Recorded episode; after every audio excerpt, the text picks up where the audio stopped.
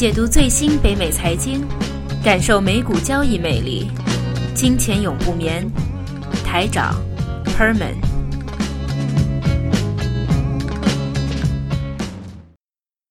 OK，欢迎来到今天的是十月四号的金钱永不眠节目啊！今天有 Alpha 你好，Hello，啊，还有 Herman 你好啊。哎，那我们今天三个人啊，比较齐缘的再讲一下过去一周北美财经，甚至啊环球的话也说一下。那或者先说做个小的预告，我们第二节可能会时间啊，可能二十分钟都不够，因为我们要说一下过去两三周啊比较热的一个话题，是关于我们华人首富啊。不是，应该是前任首富哈啊李嘉诚的一个故事，因为他也公开的发表了一篇文章，来呃反映一下过去在国内的造成的一些呃呃媒体上面的一些对于他的一些看法啊，或者对于他的一些评价。那我们第二节重点来讨论一下。那第一节的话都是在说说关于北美这方面啊，但是讲之前我突然就想到一个，是我昨天晚上就去看了一个电影，是什么电影呢？是叫《Martian》哈，应该叫做《火星救救物》。呃，因为最近这上周啊，周一的时候，NASA 公布了一个比较所谓很重大的一个消息，是说在火星上面就发现了这个液态水啊，因为这个其实。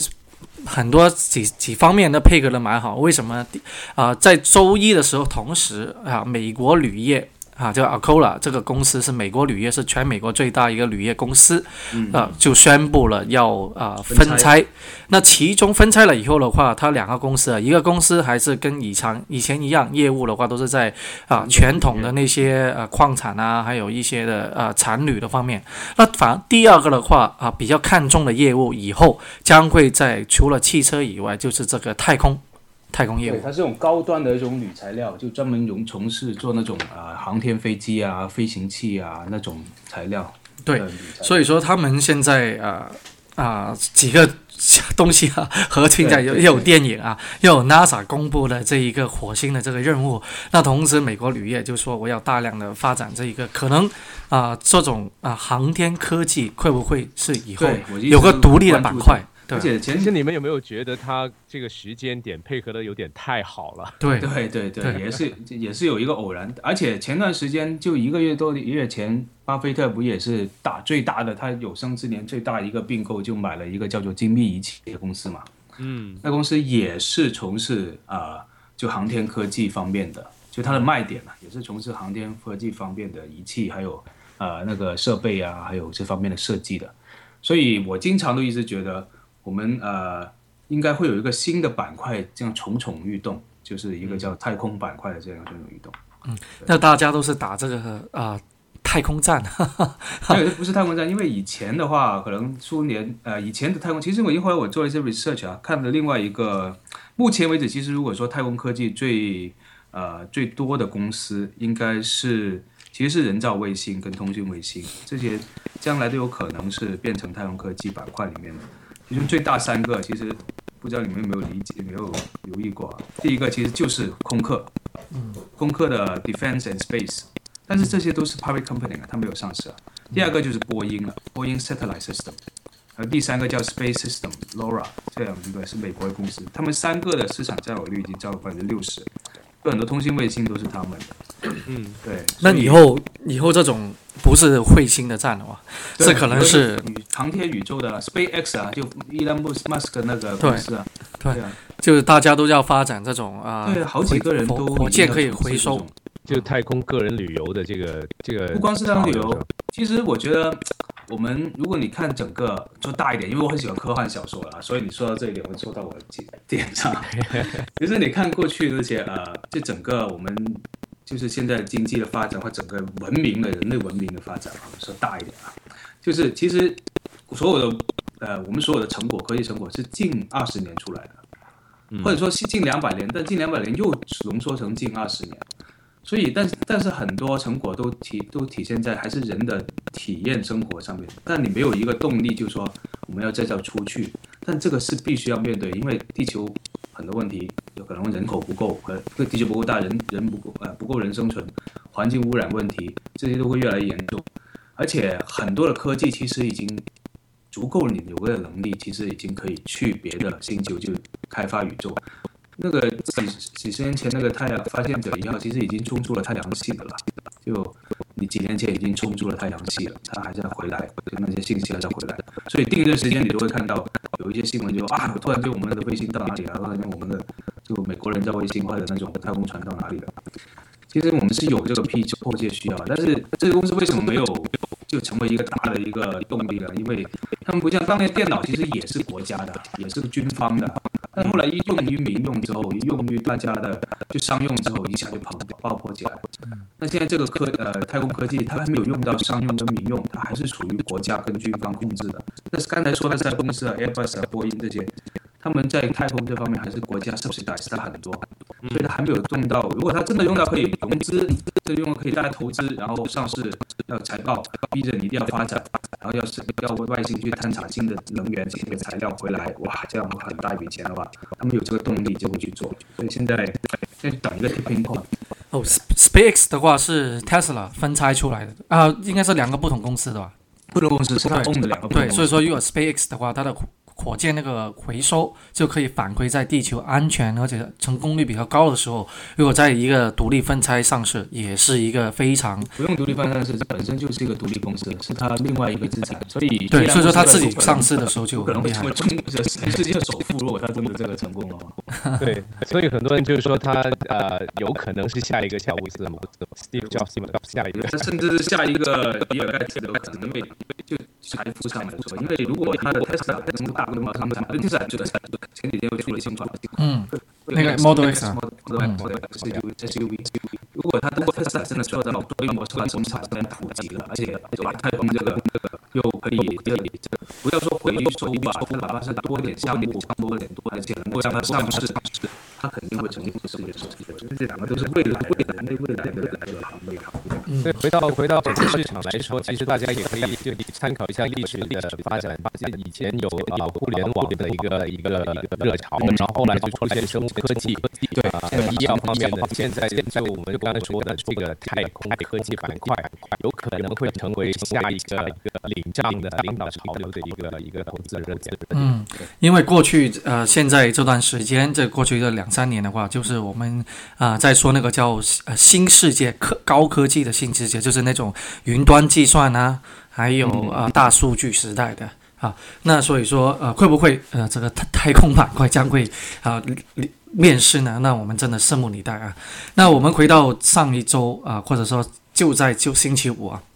公布了一个比较呃很一般的一个就业数据啊，所以说引导了整个美股，其实呃在没有开盘的时候就跌得很厉害，但在收盘的时候就反弹了。将将近了呃两个 percent 了，那这种波幅式的话，大家像不像做一个过山车啊？过去一周其实是非常的 不可预预测，但是其实这这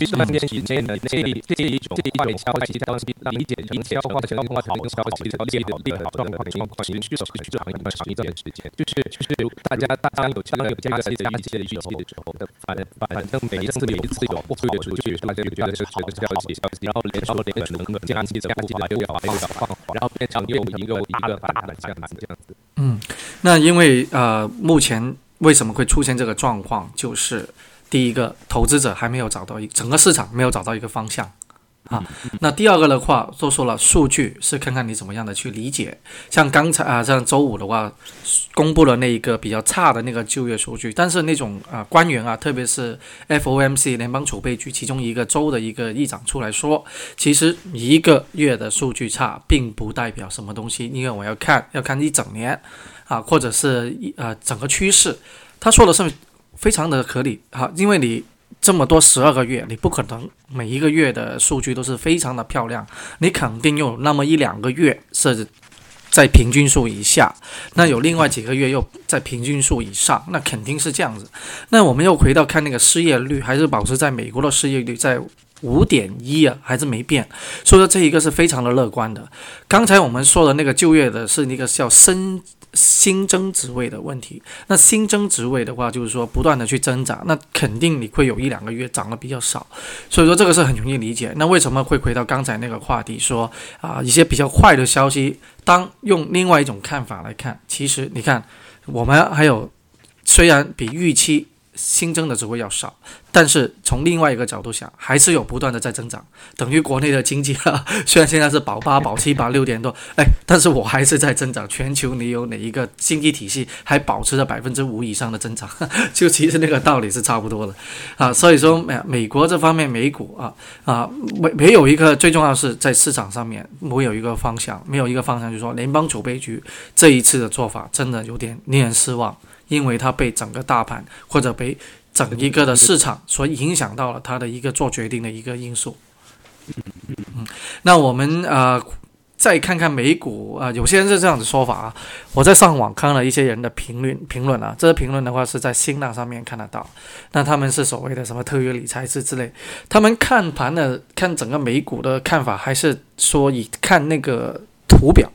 譬如说这一次这一周，他就总结了啊，图表在这一波有可能是触了一个双底，那应该双触底反弹的话，是有一个这个很大的一个机会。那我就问问两位啊，你们觉得美股真的这么看？不要说啊每一个独立的股票，我们以大盘来说，你们真觉得真的看这个图表是有用吗？呃其实，因为美国的整个经济、经济、金融、金融投资方面，它那个原因很多，它它太很很多很多原因，而且美国的分析分析来说，它主要看过去整个的数据，从企业企业到整个行业到经济所有数据综合起来的体的体验体现，所以。那我个我我一个我就是一句话，就我一句话就总结，我说美美股的话根本就是一个基本面的一个市场来的嘛，对，可以这样这样对吧？因为这一套基本面这一套就是由北美出来的嘛。对但是技但是技术分析也呃也是也是他意思说也是所有综合综合起来，再给大家一个 idea 而已。我觉得还是要。我觉得还是要找一个平衡点吧。就 Dave 说说的对的，就是啊，基本面对美股这个市场整个城区的情绪的影响是非常非常非常厉害的。就是有投资美股人其实都有这个呃切身的感受感受。但是我觉得还还要考虑的一点就是啊像，像美股这种面向全世界那么大的一个投资的市场，其实有很多啊啊国家的资金，很多很多很大的一个盘的呃基基金。都在里面啊，在在在做这个投资的动作，而而其中其中有很大部分的资金，它是要遵守遵守一定的规律去做出买入或者卖出的行为的。这这种这种这种情况呢，它这种它这种它只能只能被动的买入或者卖出的呃这种基金或资金呢，它遵守这个规律呢，很多时候是受市场的呃或者说技术形态的变化去去去做出这个决定。因为他们有很多吹的也是啊，对吧？就很多的指标。对啊，所以技术指标我们还是要看的，因为真的有一部分是受受这个技术指标影影响的。但是你说说是不是双底？就呃这这个是不是真的双底呢？是不是呃过呃往后的发展就会呃可能会短期比较看好呢？我觉得这个还言之过早，过过早。因为我是对我是同意那个 Evan 的说法。其实我觉得就是呃，我跟他说技术分析图表，它可以。说明过去发生了什么，而且甚至有可以解释，是说过去所有事情综合起来会体现在这个地方，这这个位置。但未来的话，就短期还是很对。我就我就我个人觉得，就是中长期肯定是基本面的基本面的一个因素。对。但短期短期，譬如说一一个礼拜或者几天的话，那图表的话是有些帮助的。